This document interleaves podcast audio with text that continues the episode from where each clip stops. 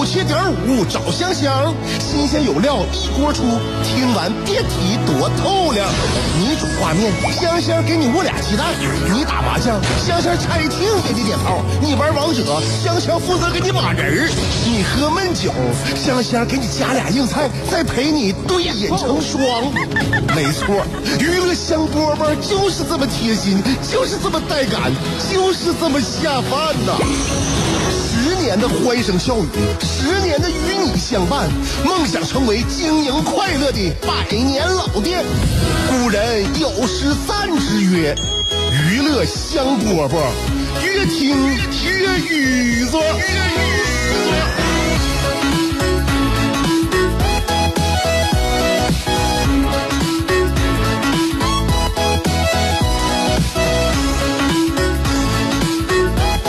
收听我们今天的娱乐香饽饽，我是香香。下午两点钟是我节目播出的时间啊，播出呢是从二零零八年开始到现在十一年了。我感觉我这个节目呢做起来还还没够，呢也没腻，就是每天呢找一段时间跟大家分享我的生活的喜怒哀乐。我觉得这是我的一个福分，也希望大家能够喜欢我们这档节目。呃，不知道呢您的年龄段是多少？其实我坐在直播间这一端呢，包括我准备我每天的节目的时候，我都会提前想，坐在收音机前，呃，收听我节目的这些听众，他们是怎样的一个生活处境，是怎样的一个内心走向和生生理状态。就是说，每一个人的年龄段呢，取决了他对于一个东西他的看法、他的观点。我们大部分人啊，都是随着年龄对于有一些事情呢，呃的看法发生了微妙的变化。我感觉啊，就是说，呃，大部分人啊，我总结吧，大部分人在看一些文化作品的时候，呃，很多比如说出现在我十岁到三十岁之间，这些流行文化作品啊，文艺作品，我在我在我脑海当中都是一些无法复制的经典。就是说我曾经我从十岁开始，一直到我三十岁之前，我看过的我喜欢的这些，包括电影啊、电视剧呀、呃，包括一些书啊、呃，听过的一些音乐呀，我感觉都是没法复制的。但是，可但是，在我三十岁之后，很多人可能也都会有这样的感觉，就是在我们三十岁之后，自己在看到过的一些流行文化，在我们印象当中都是一些肤浅的、愚蠢的、幼稚可笑的。所以，如果你是年轻人，喜欢听娱乐香饽饽，我真觉得很开心。如果你有一定的这个呃年龄了，有一定的这个生活底蕴了，还喜欢听娱乐香饽饽，这个对我来讲真的是莫大的一个鼓舞和认可。所以，拿岁数说话吧。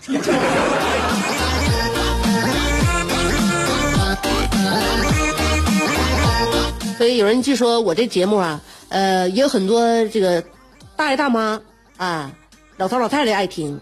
我觉得这个我节目立了。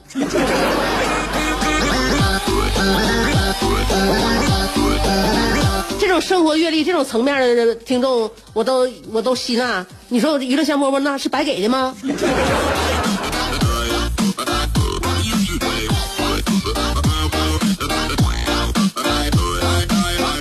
我说点积极的吧，我说点小时候吧。小小时候都是很积极的。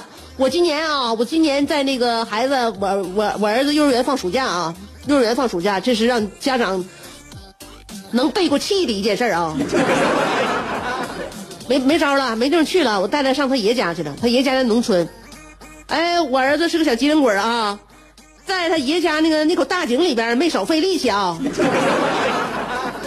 小孩上农村，我发现啊，能见识很多。因为现在的孩子呀，他接触这种自然啊，是这个动植物啊，都很少。我认为适当的或者是多接触动植物，这个是一个人成长必备的。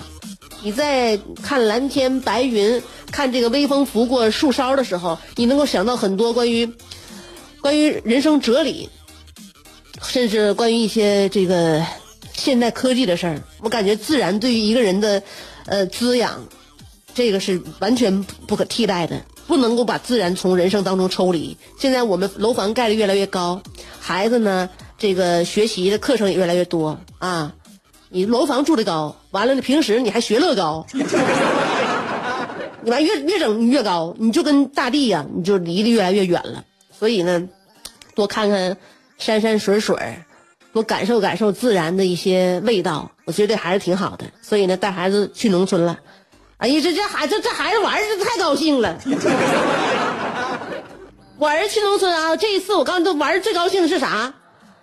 在家里边从没体验过的，拿一左手右手两个苍蝇拍，啪啪打苍蝇，一天能打死二十多个。就打苍蝇这件事儿，给他整的啊，就感觉就这农，他就跟我说了，妈妈，农村太好了，就爱玩儿。然后呢，呃，就是压水井，然后他就除了水井之外，旁边还有一口大圆井，那里边真是能把桶捞，把桶放进去能捞出水的。我儿子呢，一看他自他可我跟他说了，不能在井边啊，不能在井边站着。你听没听过？你曾经妈妈给你讲过那本绘本？Tick tick tumble, no star rumble, cherry berry ruchy, pea pear pamble, has fallen into the well。就那个名字特别长的那个 小孩掉井里头了，就在井里边玩，就在井边上玩，掉井里了。你不能去啊！我跟你讲啊，你就在旁边玩。后来我儿子把井把井边一看，那水也挺深呢，他感觉他那个水他也拿不着啊，自作聪明，学乌鸦喝水，啪啪就往那井里边扔大石头。那天晚上就叫他爸打惨了。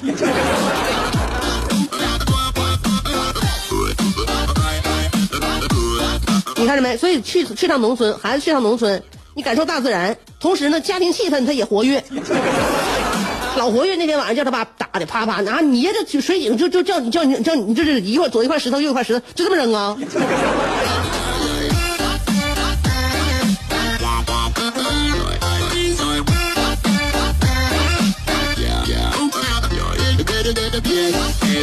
哎呀，我说到哪了？是不是该放板花了？休息休息啊！板花对我来说呢，也是这个也是救命的活啊。有的时候呢，听听版花，你呢解解心宽，我呢喘喘气儿。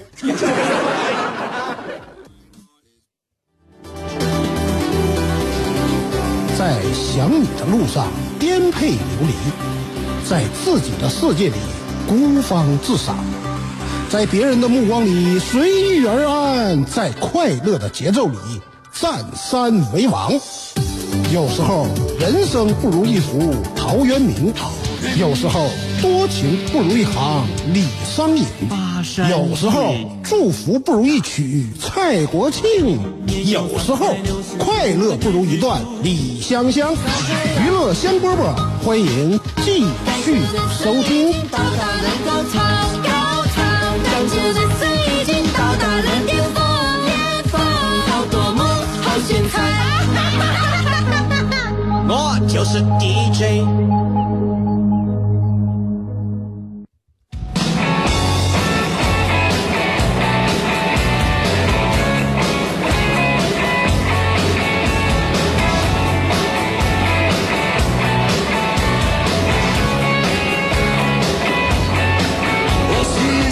其实今天本来还有很多内容给大家准备了，但是我回想一下，尔卡今天来信也不短，我想还是看信得了。尔卡昨天呢来了一封碌碌之辈的这封信，对自己呢也是一个告白，呃，就是说自白吧，属属于自白，嗯，就是说了一下自己为什么跟别人不一样啊，怎么活成现在这样。然后他这个自自自白书呢还分上下，今天呢他寄来了这个碌碌之辈下篇，我们来看一下。他说书接上文，想想有时候。呃，不知不知情的人呐，随口的一句便可以让身在其中的人心中浊浪滔天。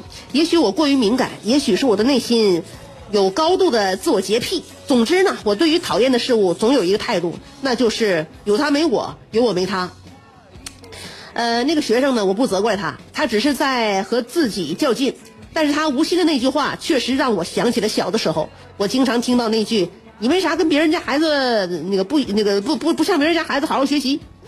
现在呢可倒好，我的段位快接近教授了，岁数都快赶上老登了，如今居然换成了做晚辈的学生来质问我为什么和别的老师不一样。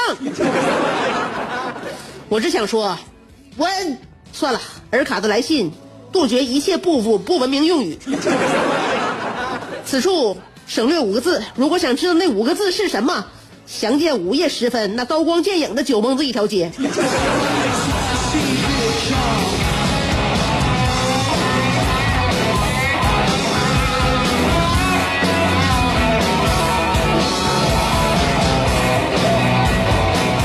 先生，请允许我舔个脸，再和大家聊一聊唱歌。其实我的歌唱实力，就我的酒量，就和我的酒量一样，扔在江湖上就两个字儿：白给。想上一次长白聚会那次，你还记不记得我在酒桌上高歌了一曲？那其实不是我唱的，是我事先给张学友五百块钱，然后让他先猫桌子底下，等到唱的时候，我只负责对口型，真正出声的是人家。我酒量白给，唱功白给，教学实力白给，但是我田园犬的表面之下却藏着东北虎一般的人格。我这摊儿买卖，宁可让人给我打黄，不能让人给我雄黄。我性子急，脾气暴，肝火旺，属于痰湿体质。有时候课堂上声乐知识点我讲了好几遍，学生也邪门了，就是记不住。好，你们不是记不住吗？我看，好说好商量是不行了。来，上大活吧！我雇一台钩机，从钩机最前端顺下来一根钢筋，绑在学生身上，然后我戴着工地安全帽，晃着小旗儿，吹着哨，示意司机赶紧把学生给我叼起来。然后我上树掰一根最粗的柳条，之后下下来之后呢，站着雪地对着学生左一下右一下，嘴里还恶狠狠的骂，让你跑调。让你抢拍儿，我那个我让你问我为啥和别的老师不一样，哎，本段自然纯属尔卡的心理活动。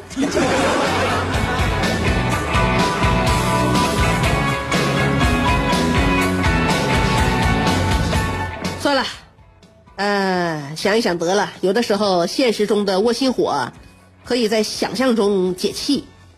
现在气儿也消了，呃，有肺腑之言，就得坐下来和这个和声细语的唠一唠吧。就因为学生问我老师，你为什么不像别的声乐老师一样用钢琴教我们练声？我听了，会声泪俱下的回答：孩子呀，你老师我上课的上学的时候吃尽了钢琴练声的亏。当你在钢琴前面发声的时候，你的这个声乐仪式感会倍感上升。很难做到放松。其次，你的发声位置和气息完全被钢琴催促着、追赶着。那一刻的你只顾着发出和钢琴一样高的声音，而忽略了你的这些声音是怎么发出来的。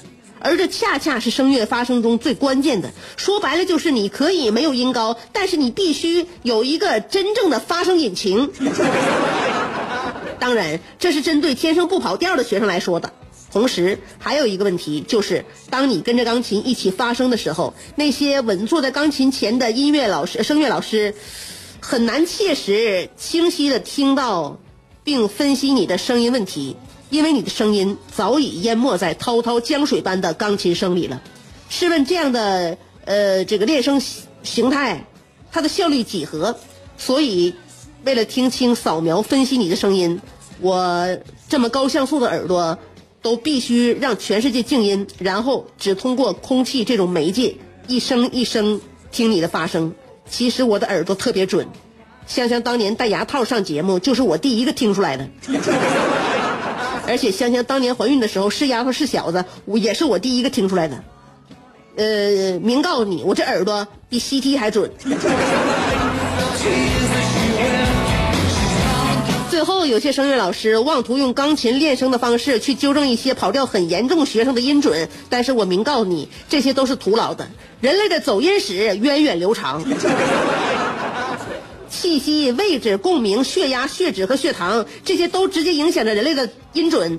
有些人先天旋律感缺失，后天在黑白键上弹几个发音，让学生跟着唱，就能纠正他的跑调。做梦，这行为纯属误人子弟或者暗中劫财。呃，治疗走音的良方，笔者认为就是歌海战术，不停的唱。老师要示范出歌的正确旋律，然后带着学生先清唱，再听熟伴奏，最后合二为一。治疗跑调无异于给自行车评车圈。此，不再赘述。但事先声明，我刚刚跟大家分享的声乐内容都是我的一家之言。如果哪位学院的教授、科班的老师、教导处的主任、后勤的力工有不同的看法，那么请来启功街找我，我叫丁愣。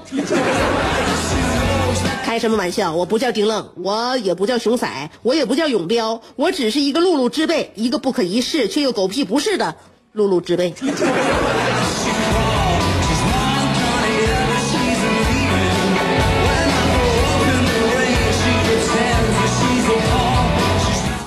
这以上呢是尔卡今天的露露之辈下。关于你的这个声乐教学呀，我感呢，我我我认为呢，这个肯定是每个人有每个人的方法。你可能你有有你的理由，但是呢，用钢琴这个教学的声乐老师呢，这个也不是说你一个不字他都说不出来，肯定是人家有一大班的言语在等着你。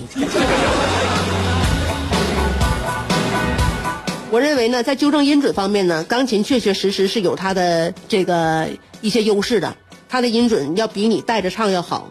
有的时候呢，你的血压、血脂啊，在学生就是屡屡不会的时候呢，会受到一些波动，你甚至都会被他们气跑调。所以你带他们唱呢，我认为这个方法有待于商讨吧。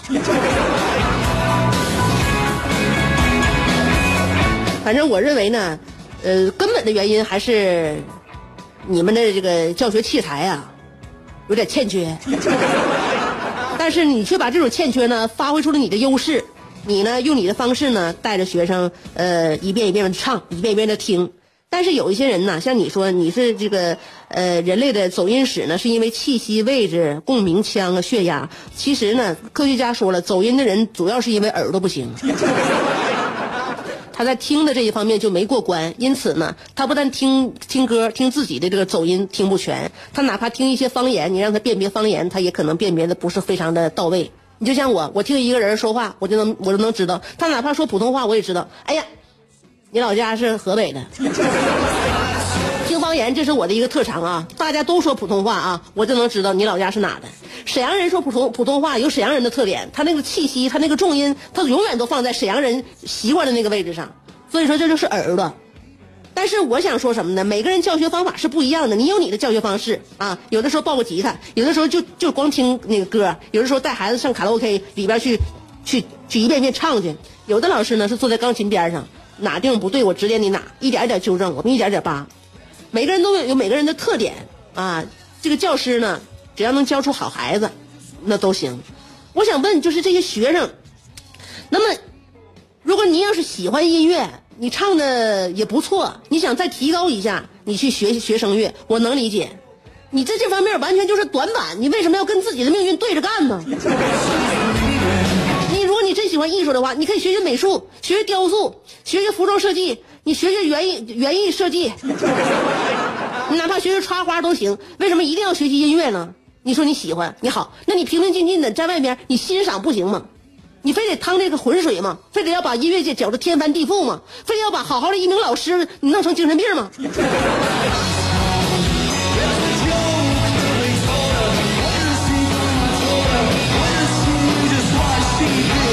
所以一个人的天赋在哪儿啊？大家最好自己在手里边衡量衡量，掂对掂对，不要跟自己硬硬硬干了。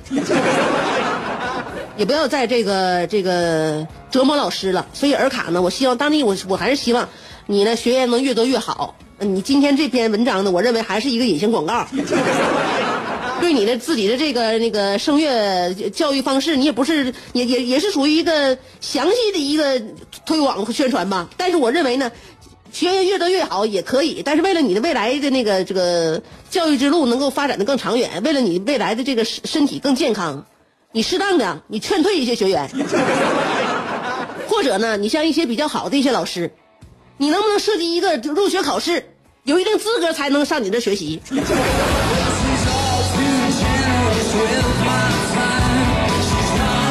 当然，你现在条件还不允许，所以说你属于一个不挑食的状态。那么你现在你就不能先收了。我那句话我没我没好意思说，就是已经都已经要饭了，所以呢，就希望呢，你不管是什么样的学生到你手呢，你都能摆弄明白，哪怕呢就是不给他教成歌唱家，比他现在呢强一点点，让他对自己有一个正确的认知，我认为你就做到位了。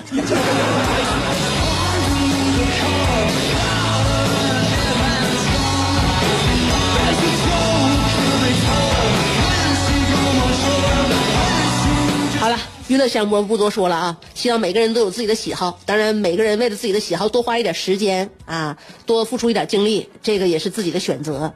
但是呢，没有但是，就是喜欢就上。只要你喜欢唱歌，你不管唱成什么样，我认为你学你就学吧。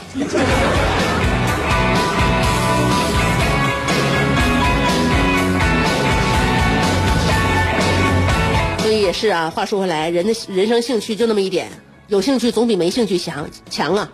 所以为了你的兴趣啊，付出吧，你和老师都在付出，希望你们都能够有收获。好了，今天节目就到这儿了，明天见啦。